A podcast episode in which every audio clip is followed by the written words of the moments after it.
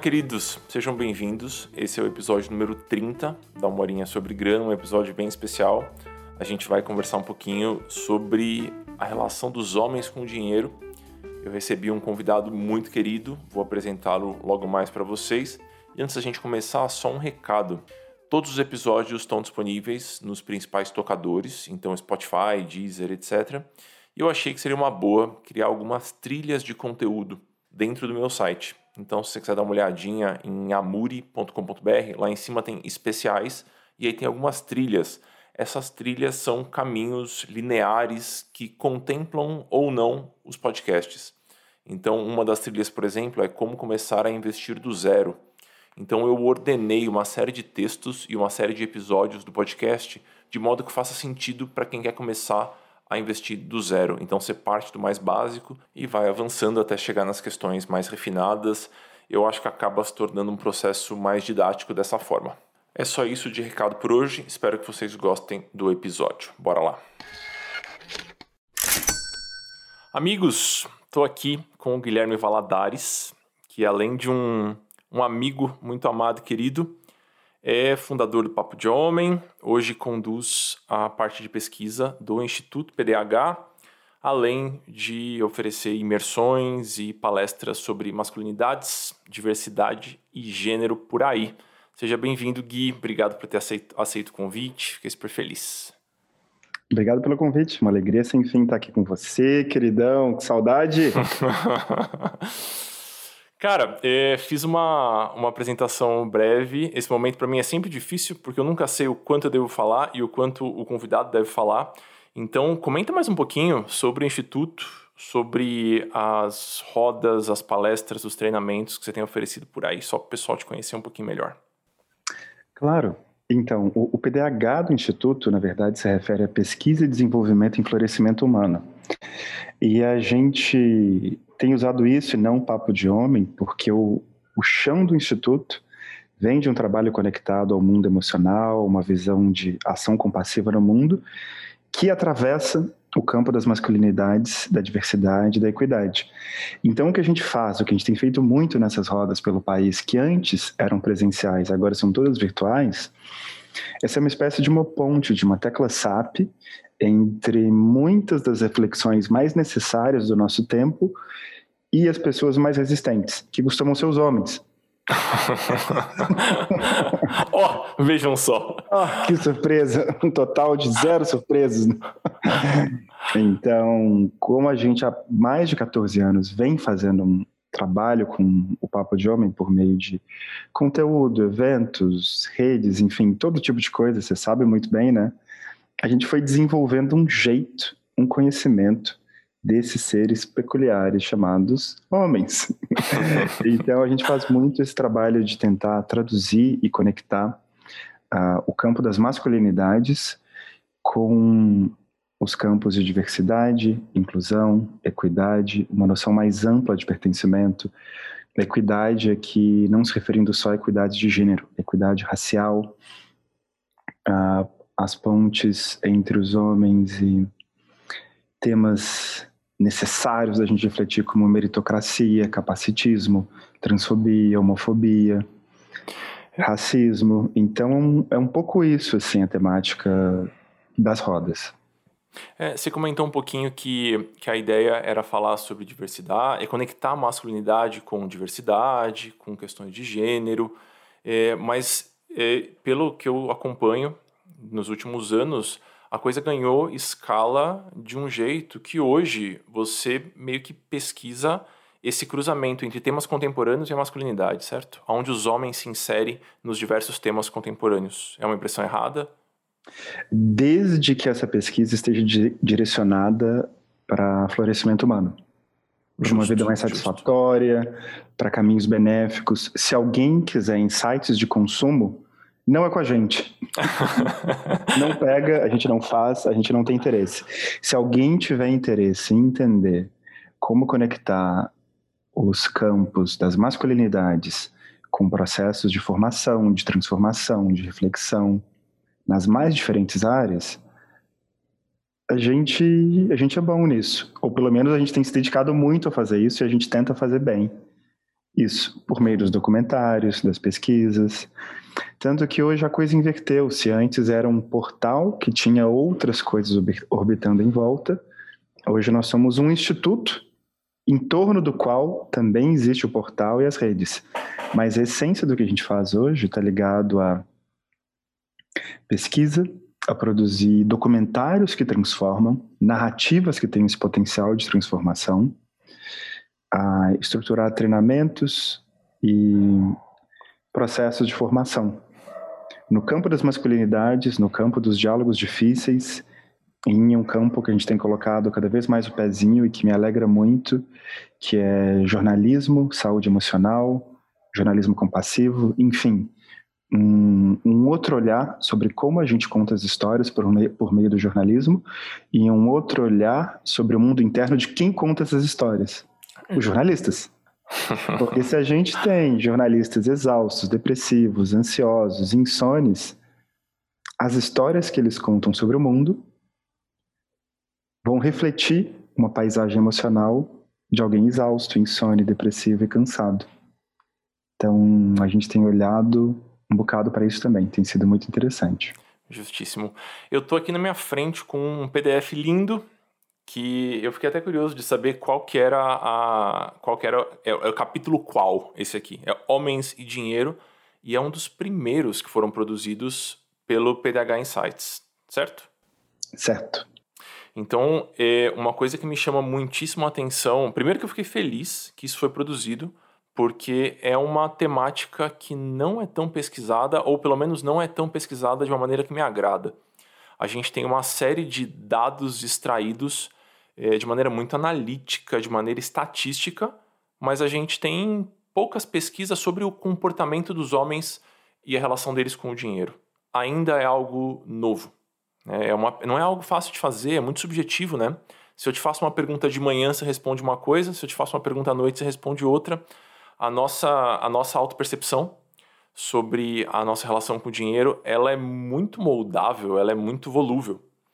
Então, fiquei feliz quando eu peguei esse PDF pela primeira vez. É, queria discutir um pouquinho do porquê que vocês escolheram é, Homens e Dinheiro como um dos temas.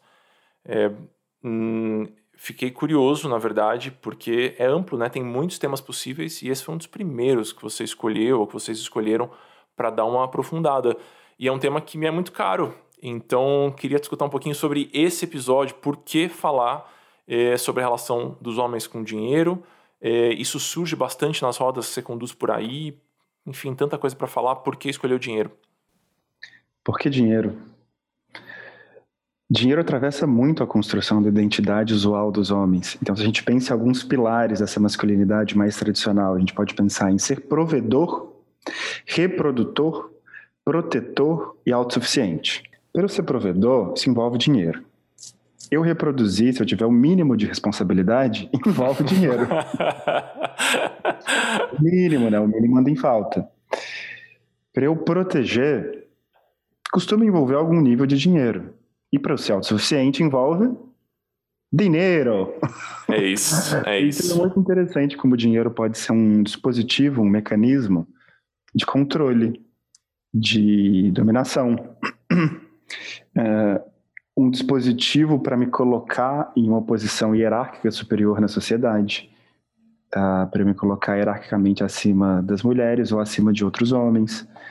Então, eu não quero ficar falando mal do dinheiro, porque eu acho que também é um fluxo, um, uma energia, uma ferramenta, um meio hábil.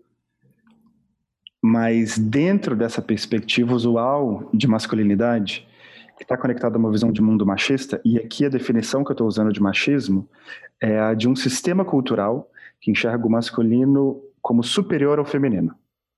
Então, dentro dessa visão de mundo, o dinheiro se torna um mecanismo para eu exercer o meu poder, exercer o controle, ou pelo menos pode se tornar. Ainda que eu exerça isso com uma voz de amor. Te protejo e garanto seus recursos porque eu te amo, porém não saia da minha casa sem eu saber, senão talvez eu te mate.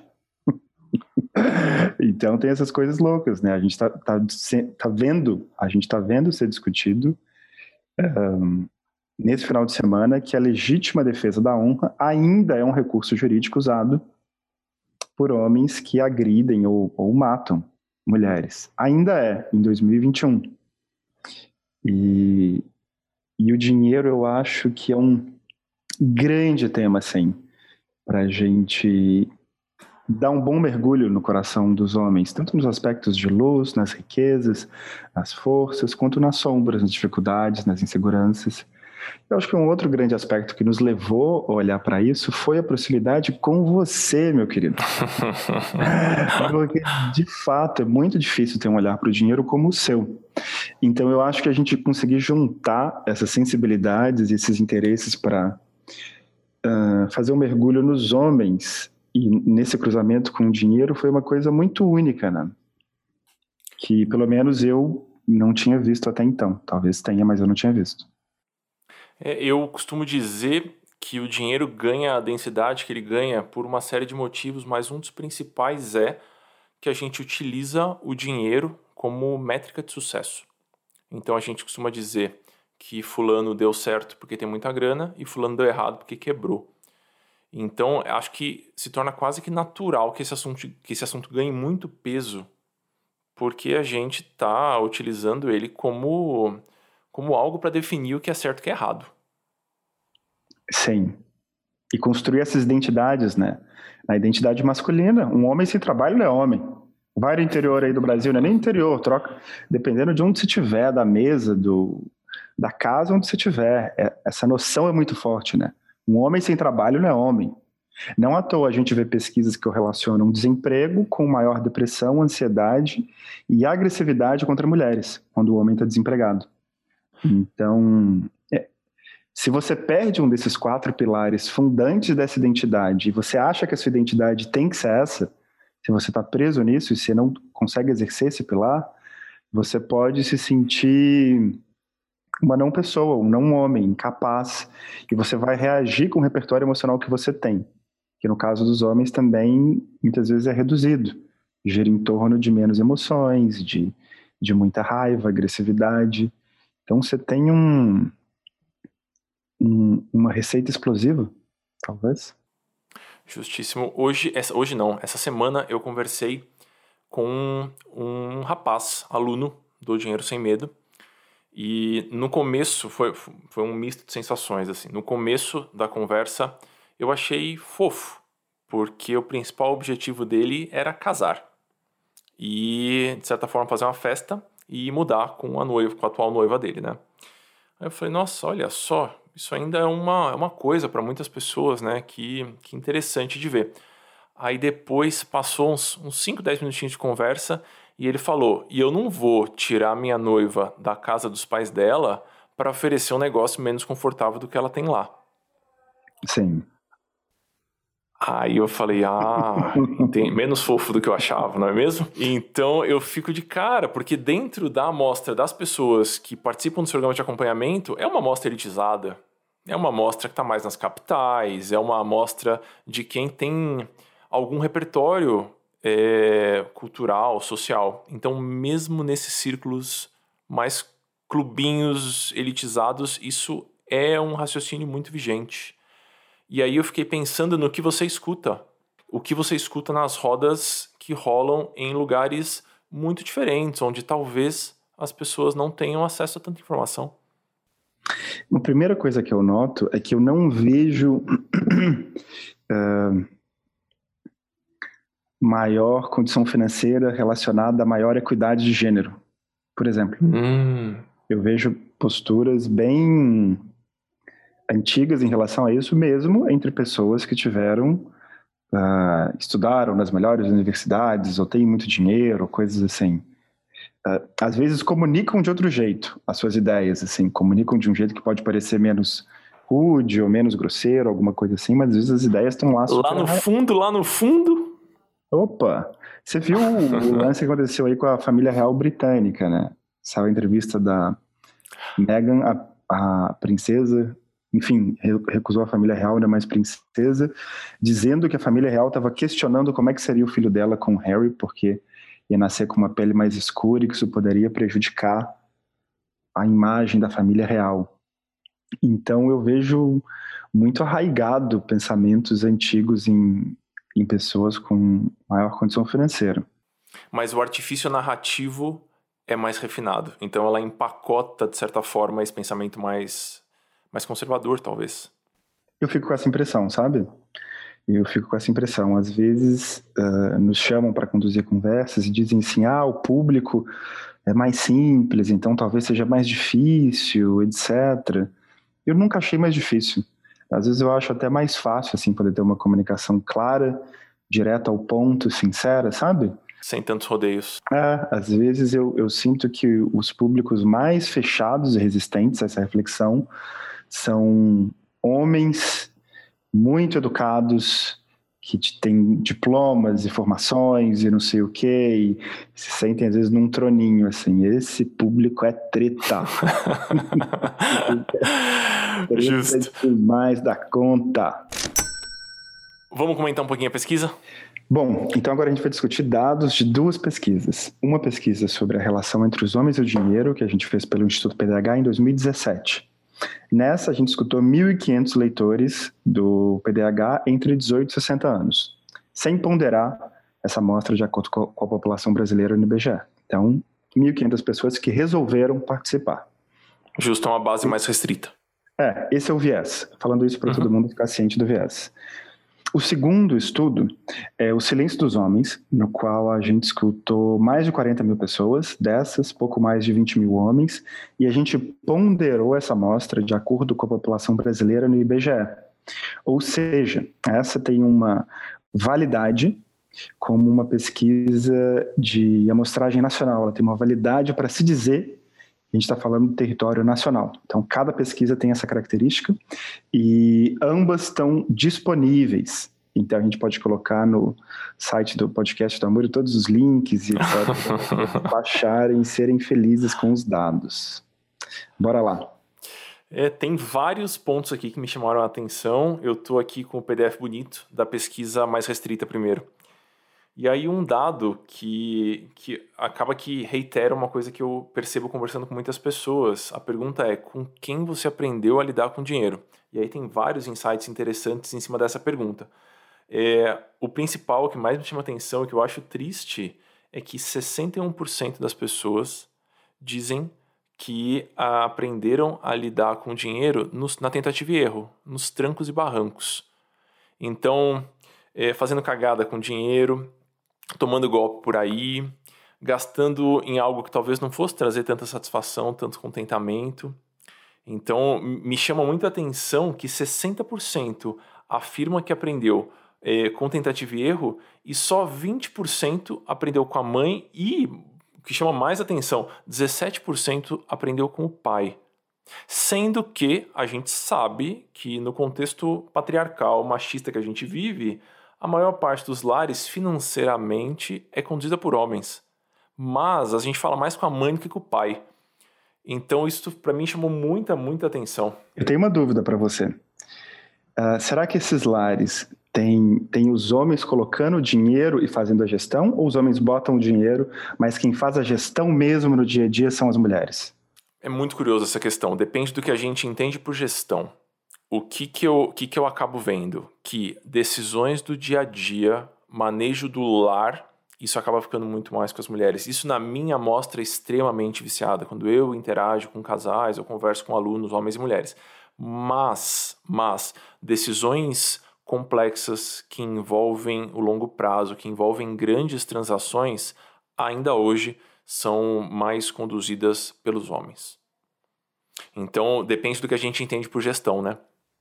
Eu fico super intrigado, assim, porque a indústria dos carros já olha muito para as mulheres como principais decisoras em núcleos familiares, de qual que vai ser o carro no final das contas. E eu não estou com os números na ponta da língua sobre o impacto que as mulheres têm em inúmeras decisões de, de compra. Enfim, para mim é um ponto em aberto, assim, sabe? O quanto às vezes o cara tá ali, não, eu decidi, depois comprovou. eu validei sim, ali sim. com a minha mulher, eu decidi como homem. Cara, mas enquanto a gente encarar, enquanto a gente tiver um cenário com uma defasagem salarial tão grande, eu acho muito difícil que isso mude, cara. Por mais que as mulheres influenciem os homens na tomada de decisão, o dinheiro está na mão dos homens. Essa é a real. Então, nos temas que a gente está inserido, isso é o que acontece. Tem que mudar. Tem que, pelo amor de Deus, sim, sim, tem que mudar. Então, esse dado me chamou muita atenção. E, e complementando, essa questão da mãe e do pai, para mim, é muito sintomática também. Porque eu faria isso também. Eu conversaria com a minha mãe se eu quisesse perguntar dúvidas sobre como é que o banco funciona. Eu não vou perguntar para meu pai. Meu pai era bagunçado, era mais fechado com esse assunto. Então, eu não sei se é o que você vê por aí, é, mas isso eu cruzo com isso toda hora. Eu vejo, eu vejo números parecidos. Quando a gente olhou para o estudo Silêncio dos Homens, a gente perguntou quem teve exemplos práticos e boas conversas sobre o que seria uma relação saudável com o dinheiro na infância ou adolescência. Só 16% dos homens disse que tinha esses exemplos sempre. Aí depois, 23% muitas vezes. Então aí a gente tem um número bom que dá 40%. Isso, que bom ter alguém aí das exatas. Os outros 61% aparentemente não tinham com tanta frequência. E é engraçado que esses 61% que não tinham com tanta frequência bate com o número da outra pesquisa que você acabou de falar, né? Das pessoas que aprendiam por tentativa e erro, não é? Sim, sim, 61% das pessoas aprendem com. Estamos fazendo cruzamentos de dados com rigor científico? De maneira nenhuma. Mas são dados que chamam a atenção e que acho que a gente não está assassinando a estatística de maneira nenhuma aqui. Sim. Uma parte significativa é, diz que aprende com os livros, é, uma parte significativa também com cursos sobre finanças é, presenciais ou online. Isso me chama bastante atenção. Quantos por cento são cursos online? 20%. 20%. 20%. Isso me chama muita atenção porque eu sou uma dessas pessoas que oferece esses cursos por aí, esses programas de acompanhamento por aí. E aí eu gosto de dados, e aí eu sei qual é o perfil dos meus alunos. E eu sei que 82% dos alunos são mulheres. E aí eu tenho colegas que trabalham com programas de educação financeira também, só que mais focados em investimentos. Eles usam uma outra linguagem, né? Eles de certa forma, se mostram de outra forma por aí. E eu sei que quase a totalidade dos alunos dessas pessoas são homens. E isso para mim é muito sintomático também. A gente está falando que uma fala um pouco mais agressiva, uma fala mais leão do mercado financeiro, lobo do mercado financeiro, ela atrai mais o público masculino. E uma fala talvez menos barulhenta, não sei como explicar exatamente isso, mas uma fala mais mais conciliadora, muito mais focado com os, muito mais focada nos aspectos comportamentais, nos aspectos mais subjetivos da nossa relação com o dinheiro, ela ressoa mais com as mulheres. Queria discutir um pouquinho sobre isso. Quero pegar uma consultoria gratuita sobre o meu próprio público, Gui.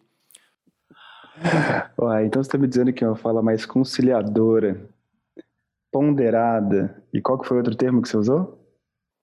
É é uma fala mais, sub, mais subjetiva, mais conectada com aspectos subjetivos. É menos vamos chegar no primeiro milhão, sabe? É menos de agora a bolsa de valores é minha. Conciliadora, sensível, subjetiva, ponderada, não atrai tantos homens. Cara, não. É. Surprise! Grande surpresa, né? Eles querem a fala vitoriosa do lobo solitário da montanha que ficou rico rápido. Pois é, é eu. né, cara? É, é, eu, na minha visão, isso se conecta um pouco a, essa fantasia do homem provedor, vitorioso, autossuficiente, que vai vencer alguma corrida imaginária que ele tem na cabeça sobre o quão, o quão rápido ele vai ficar rico, o quão rápido ele vai conseguir oferecer uh, boas coisas para a família ou para quem estiver próximo ou para ele próprio. Então, me conta um pouco desse mundo emocional dos homens menos maduro, menos, uh, menos propenso a se conectar com uma postura conciliadora, subjetiva, ponderada, sensível, mais Sabe em busca um outro... da, do aspecto Desculpa. externo da conquista do que da satisfação em si, sabe? Então eu quero, eu quero juntar o dinheiro. Depois eu vejo isso aí de me sentir bem com dinheiro.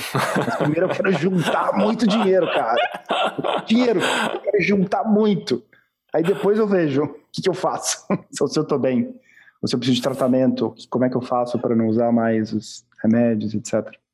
Justo, justo. Então isso sempre me chamou a atenção. E eu fico pensando, será que é a comunicação? Eu não acho que é só a comunicação. Eu acho que tem ali um aspecto do, da promessa que está sendo feita. E aí eu acho que promessas, de certa forma, menos sensacionalistas e mais sustentáveis, elas tendem a se conectar menos com um grupo que, em teoria, quer adrenalina, quer se diferenciar, sabe? Quer ter uma, uma projeção muito maior. Sim, sim. Se a gente pensa em dispositivos de virilidade, a, Valesca Zanello, pesquisadora que fez um trabalho super interessante da Casa dos Homens, bora colocar um link para isso aí no podcast. ela fala dos dispositivos da virilidade, a virilidade do guerreiro, a virilidade do trabalhador, a virilidade sexual, enfim, espero não estar tá, uh, citando ela de maneira inadequada, mas da maneira como eu interpreto isso, isso se conecta à construção da identidade dos homens. Então, essa construção da identidade passa um pouco por exercer isso com vigor, agressividade e muita potência. Muita, potência máxima. e aí, como é que você vai fazer potência máxima com essa visão serena do dinheiro? Às vezes, o cara pode não, não achar que aquilo ali se identifica tanto com o momento dele. A curiosidade que eu fico agora discutindo é qual que é a faixa etária dos homens que fazem seus cursos? Qual que é o momento de vida? Será que tem um certo traço de momento de vida, de ciclo, de faixa etária, traços de personalidade? Eu queria entender um pouco mais quem são os homens que fazem o seu curso. É, eu vou pegar pelos exemplos que me acessaram mais nos últimos tempos. A maior parte desses homens que fazem parte do Dinheiro Sem Medo do Finanças para Autônomos são homens que já se frustraram com uma abordagem mais agressiva. Hum. São homens que já deram uma cabeçada. Fantástico. Tentaram sustentar um pouquinho essa imagem do homem autossuficiente, provedor, protetor, e viram que é um, é um castelinho de cartas, né? Assim, é completamente insustentável. Então, raramente vai aparecer um molecão de 22 anos querendo comer o mundo trabalhando no banco de investimento. Não é esse o público que se conecta com uma linguagem mais apaziguadora, talvez. Então, é, te respondendo, esse é o perfil. É o quem já tropeçou uma vez e quem já tem uma certa desconfiança de que uma abordagem mais é, mais valentona, mais inabalável, ela não se sustenta no longo prazo. Nada como fracassar nessa vida, né? Um homem fracassado é tudo de bom. ele já chega com selo de qualidade. já tá com a aresta parada. Sei, vamos investir. Isso aí tem futuro. É, tem uma página, cara, que é uma página. Eu li várias vezes para entender. Eu vou ler para vocês o que tá escrito nessa página e a gente vai comentar um pouquinho aqui. Para mim, é uma, a, quem bolou. Foi você que bolou essa página também? Que colocou esses dois dados juntos? É a do apesar de somente 20%. Quem colocou ah, isso sim, aqui foi uma pessoa muito sim. inteligente. Obrigado. Porque eu vou ler para vocês. apesar de somente 20% dos respondentes declarar, declarar que concorda com a frase no fundo, o homem deve ser o provedor da casa, apenas 26% dos homens se diz confortável em ter o parceiro ou parceira pagando mais aluguel, caso ela ou ele ganhe mais.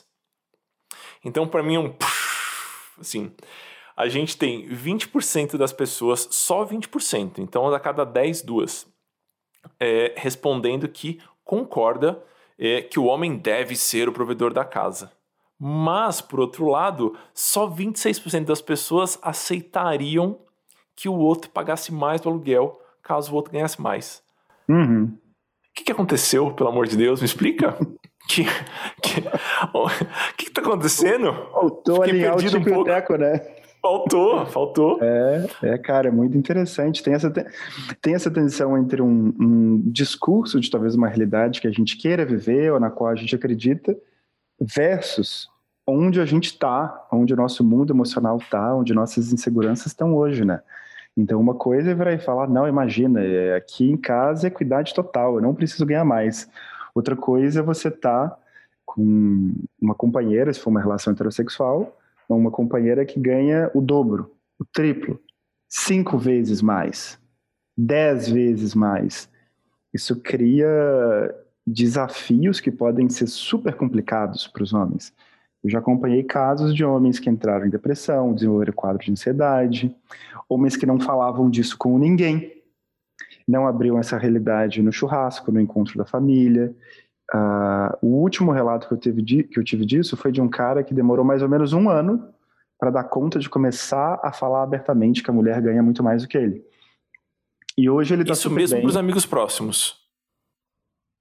Pelo relato que chegou em mim, foi. Foi uma coisa a conta gotas. Imagino que ao longo do ano deve ter tido uma conversa aqui, outra ali. Um ano para ele conseguir falar bem, em qualquer contexto. Então foi construindo isso. E hoje ele, ele gosta. Eu tenho uma dúvida aqui. Vai. Eu tenho uma dúvida aqui. Vai. Ele, ele fala bem em qualquer contexto ou ele fala sobre isso é, de um jeito, com um certo desdém que até soa charmoso? Sabe o que eu quero dizer com isso? Não, não parecia elaborado assim, não. A gente estava no meio é. de uma roda, ele era mais chucro. Não tinha... não, não tinha o charme da esquerda caviar, não. tá bom, desculpa te interromper. Imagina, falou, já tive dos dois lados. Primeiro casamento eu ganhava muito mais, separei, casei com uma que ganha muito mais que eu, achava horrível, e hoje eu acho muito bom. Mas, enfim, foi um processo. Depois que ele falou isso na roda, aí outros homens também falaram, inclusive outros homens falaram que não dariam conta de lidar com isso. E aí é interessante ver, né, como a gente tem crenças profundas sobre quais são os nossos papéis, como homens e como mulheres. E aqui eu não estou querendo impor nada para ninguém que está nos escutando, né? Dizer o homem tem que isso, a mulher tem que isso. Pelo contrário, uh, eu acho que o interessante é a gente refletir, pensar como a gente pode uh, desenvolver e estruturar, estruturar acordos possíveis nas nossas vidas, acordos que façam sentido para nós, para a estrutura na qual a gente está inserido. Pelo menos é o que eu tenho pensado assim. Eu tenho uma dúvida, uma dúvida profunda com relação ao processo de transformação. Tá. É, a gente consegue eliminar um referencial nocivo sem colocar outro no lugar? A minha pergunta é pelo seguinte, ó. Eu imagino que o que pode surgir na nossa cabeça, e estou me colocando nesse balaio também, né, do, dos homens aqui, é se eu não for o provedor, se eu não for o cara que sustenta, se eu não for a, o cara que tem a grana, se eu não for o cara que tem essa postura segura, madura, estável, eu vou ser o quê? Acho uma ótima pergunta. Não me considero expert em transformação. Buscaria professores ou professores espirituais para o podcast. Mas me considero interessado, um investigador, alguém que está acompanhando processos assim ao longo de anos, vendo outras pessoas, vivendo esses processos, trabalhando, tentando trabalhar com isso de algum modo. Então, eu não estou nem Tem... perguntando, Gui, em termos de um, um, propósito maior de vida, não é isso. É simplesmente, bom, agora eu não sou eu não sou suporte da família. Eu vou ser o quê? Eu vou ser o cara engraçado? Eu vou ser o cara sim. divertidão? O que, que eu vou ser? Sim, sim, sim. Na minha experiência, se a gente não tiver outras narrativas possíveis para oferecer, é bem mais difícil. Hum. Para mim, isso é uma das coisas que hoje está dificultando o processo de transformação dos homens, que dificulta com que um homem largue uma identidade que pode ser machista, prejudicando as mulheres, ele próprio, os amigos. Porque tá, se eu largo isso, como que eu vou me entender como homem? Você quer que eu não me veja mais como homem? Eu não posso ser homem? Tem que pedir desculpa por ser homem? Eu sou culpado por ser homem? Aí se extrapola. Uh, mas eu acho que tem uma coisa importante que é acolher isso.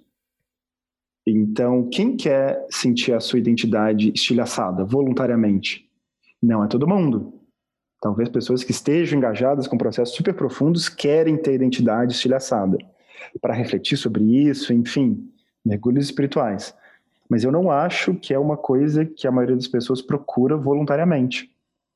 Então, eu acredito muito que é benéfico, que é saudável, que facilita a gente oferecer outras narrativas possíveis. E às vezes a cara disso pode ser a gente ver fotos, vídeos e relatos de homens que não são os provedores da casa, não são os principais provedores, homens que estão em casa cuidando dos filhos, homens que estão eles adotando uma flexibilidade no trabalho para ficar mais tempo com os filhos, enquanto a, a companheira ou companheiro se torna um grande executivo, diretor, etc. Se a gente não vê isso, não parece possível.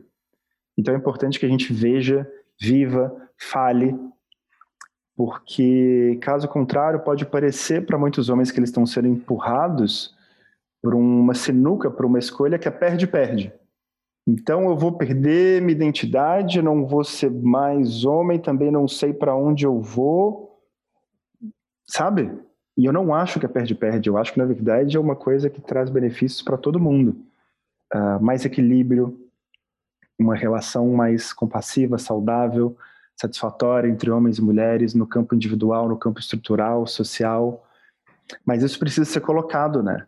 Isso precisa ser falado, discutido para esses homens, para nós homens, né? Vamos colocar aqui no balaio para a gente entender isso, porque eu me sinto também num processo de, de reflexão constante. Enfim, falamos, falamos, falamos, mas a minha resposta é: eu penso que sim, é muito favorável a gente ter outras narrativas identidades para poder substituir uma identidade nociva. Facilita. E é como se eu estivesse pulando de um barquinho para o outro. E não pulando de um barquinho para o oceano escuro, sem saber até o próximo pouco Com uma boiazinha sabe? no braço. É, é vai lá, fio. Pula. eu tô te perguntando dos referenciais, porque isso, se a gente está, se a gente tá dizendo que essa mudança de comportamento carece de bons referenciais, essa questão fica super complexa, né? porque os referenciais geralmente são criados é, de maneira massiva por instituições, pela linguagem que a gente usa na TV, na internet, no marketing de maneira geral. Então, se a gente está buscando é, construir referenciais mais positivos, isso vai passar, em, em última instância, por marcas oferecendo isso também, ou estou errado? Acho que não só, né? Eu não sei, eu não, eu não, eu não nos vejo tão dependentes assim de marcas. Eu acho que influenciam pra caramba. Eu acho que todo publicitário tem corresponsabilidade pelo inconsciente coletivo. Enfim, estão ajudando a, a criar essas histórias que nos atravessam todo santo dia, que interrompem tudo que a gente usa. As estruturas da internet são movidas à publicidade. Então, eu acho que tem, tem uma parcela aí. Só não me parece ser a principal, mas eu acho que com certeza influencia. É, eu, eu tenho a sensação que é, é mais grave e toma uma parcela maior do que a gente costuma acreditar que é. Porque eu estou acompanhando o marketing das grandes instituições financeiras e das mais moderninhas, das que estão começando agora. E eu consigo, eu consigo ver claramente a persona do investidor bem-sucedido sendo criada. Eu consigo ver claramente que aquilo foi pensado dentro de uma salinha e que a gente está vendendo aquilo lá como sucesso. E eu imagino que em um, em um cenário em que os homens estão carecendo de referenciais, isso bate muito forte, né? Sim, sim, com certeza. Por mais que eu tenha falado que não só, acredito que tem uma grande força. É que eu tenho, eu tenho olhado muito também para terceiro setor, o campo. E pequenos grupos também, não, Gui? Pequenos grupos, movimentos em comunidades, então tenho pensado muito nesses outros campos também, sabe? Uhum, uhum. O que não exclui o poder absurdo que as marcas e corporações têm hoje. Então, para mim, é um, é um grande campo, assim. E, e de maneira geral, eu sinto a, a publicidade desconectada um pouco do olho a olho com as pessoas, do sim, pé no chão. Sim da vida real, entre aspas, sabe?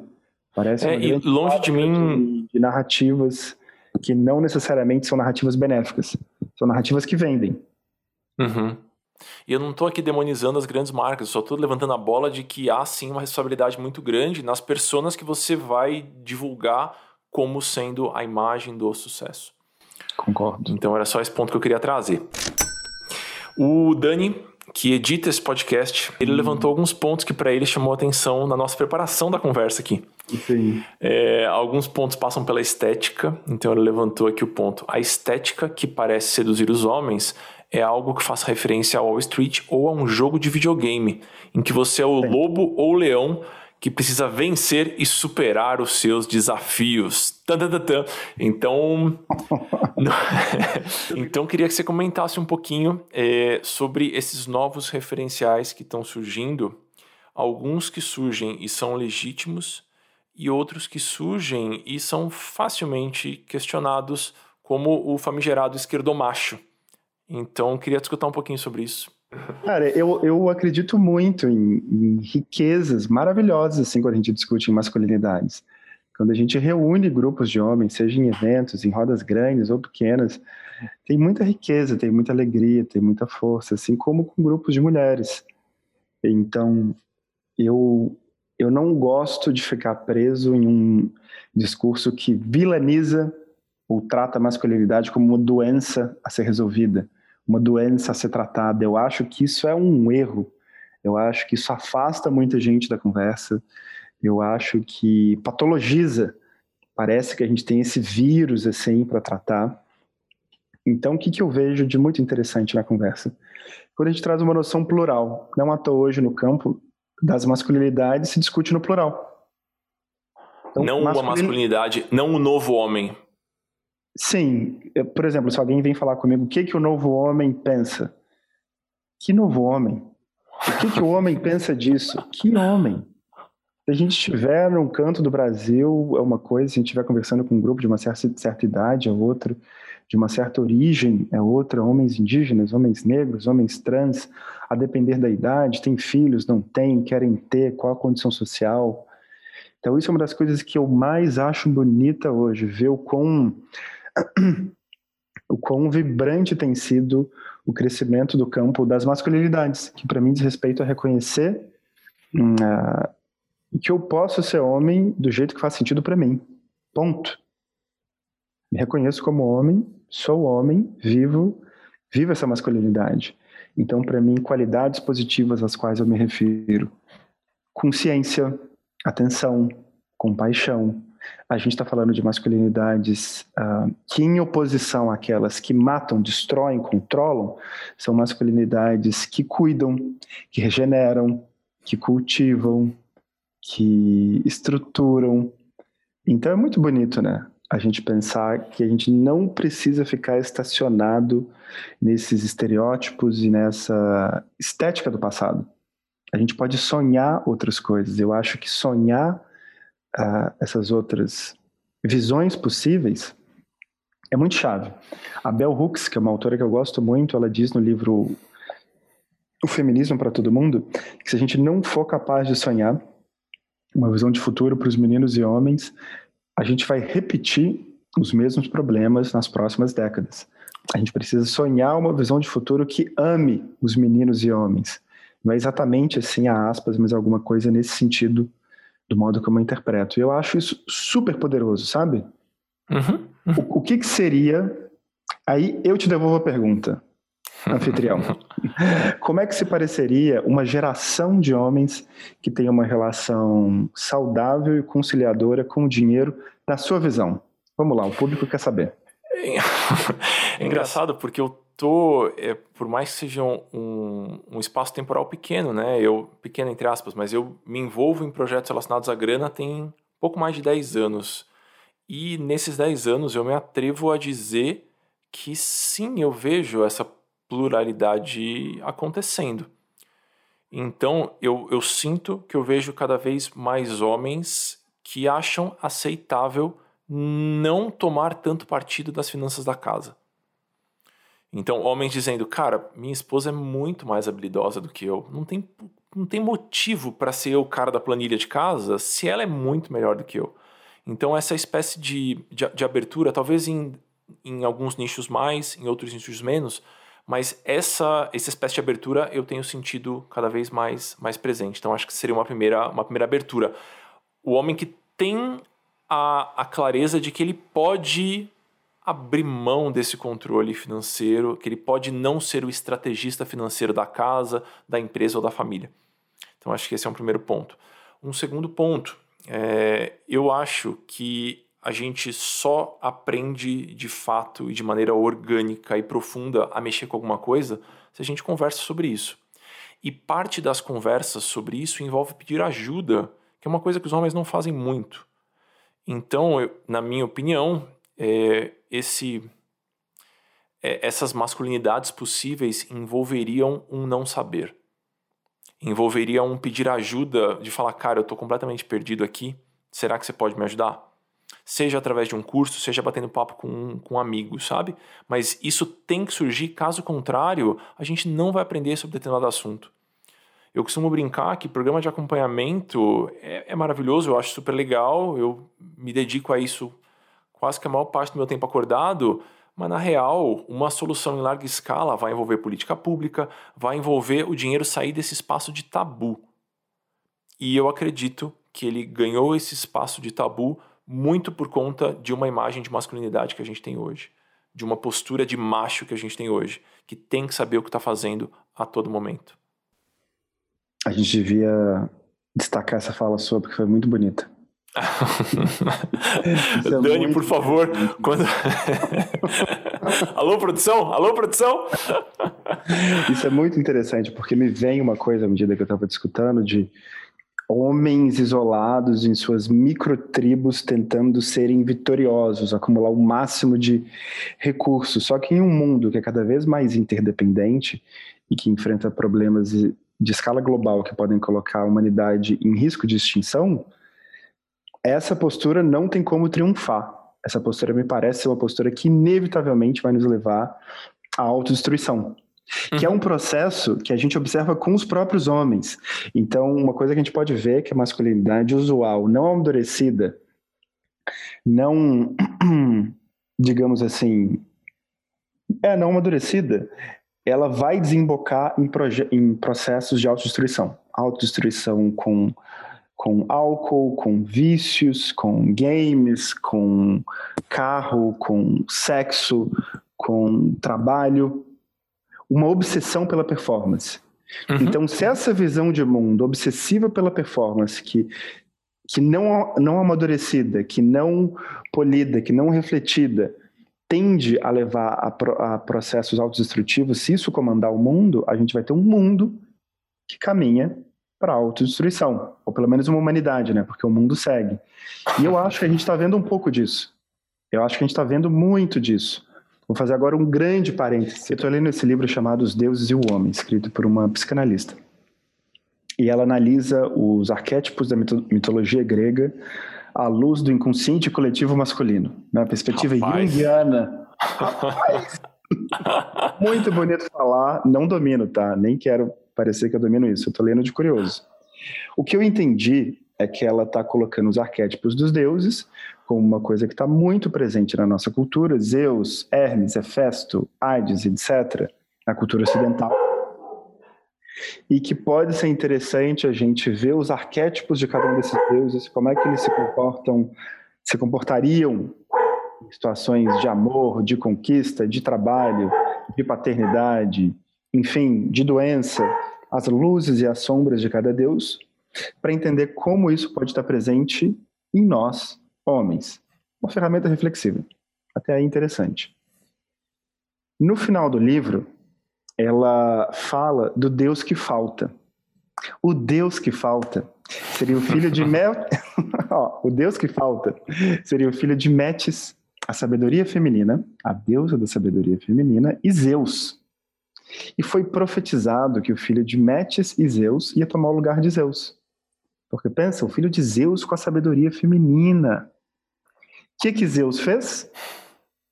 Encolheu Metis para ela ficar pequenininha e engoliu.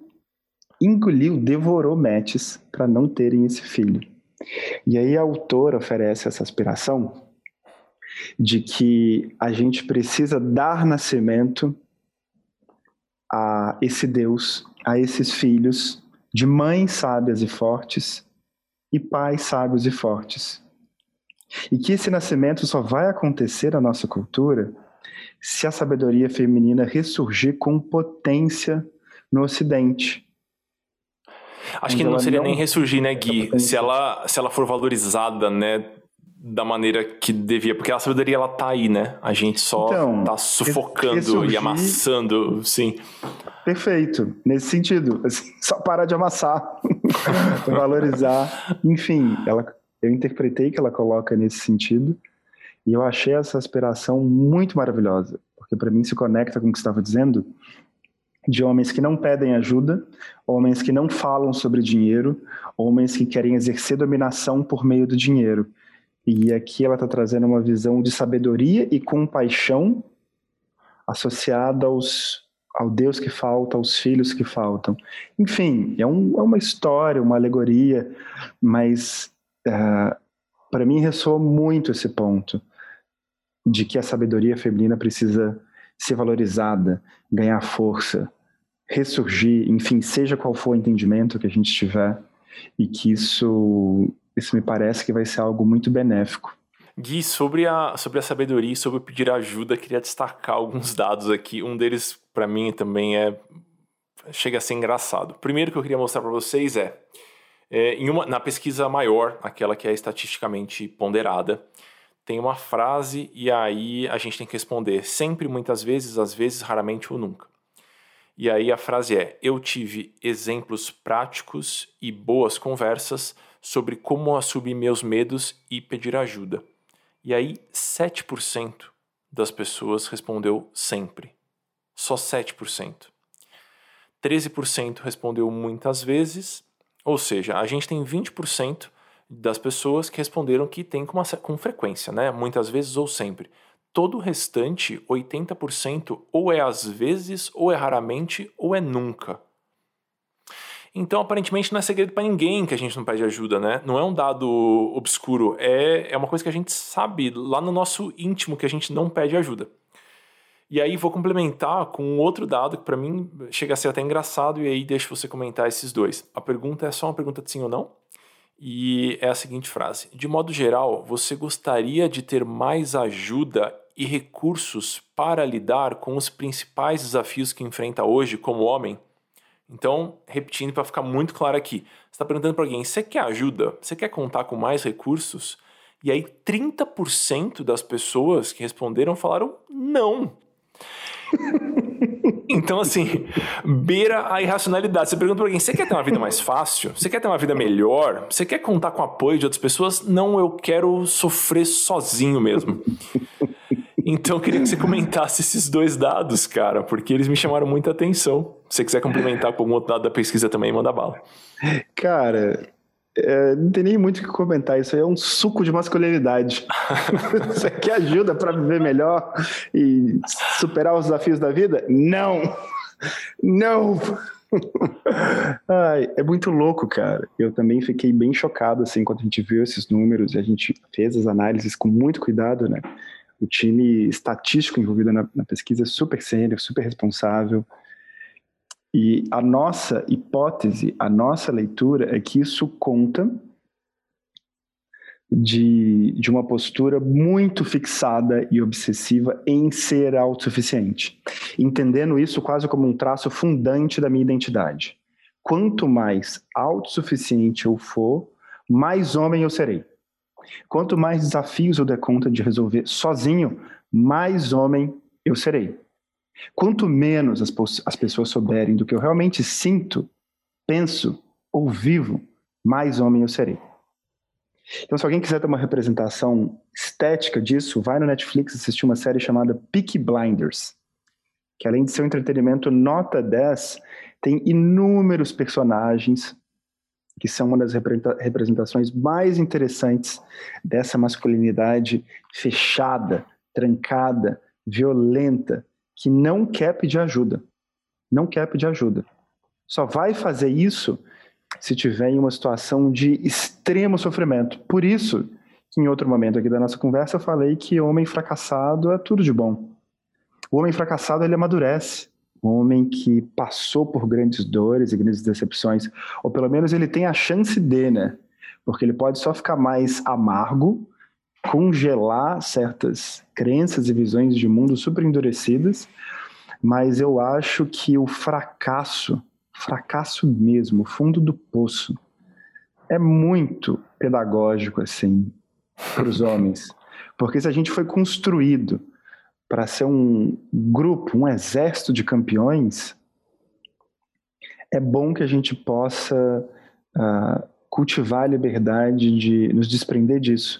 E talvez o jeito de cultivar essa liberdade, que eu vejo que muitos homens viveram, de pelo menos acessar um, um pouco disso, que também foi o que aconteceu comigo em certa medida, é, é a gente passar tão longe, é a gente cair tanto, fracassar tanto, doer tanto, que, bom, que, que é um peido para quem está cagado? O que, que você faz quando tudo, tudo já está perdido?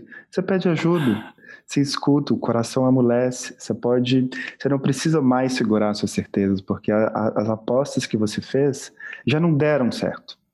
Então você não precisa mais tanto posar, nem fingir, porque, enfim, a banca quebrou, tá todo mundo te vendo ali, te vendo nu.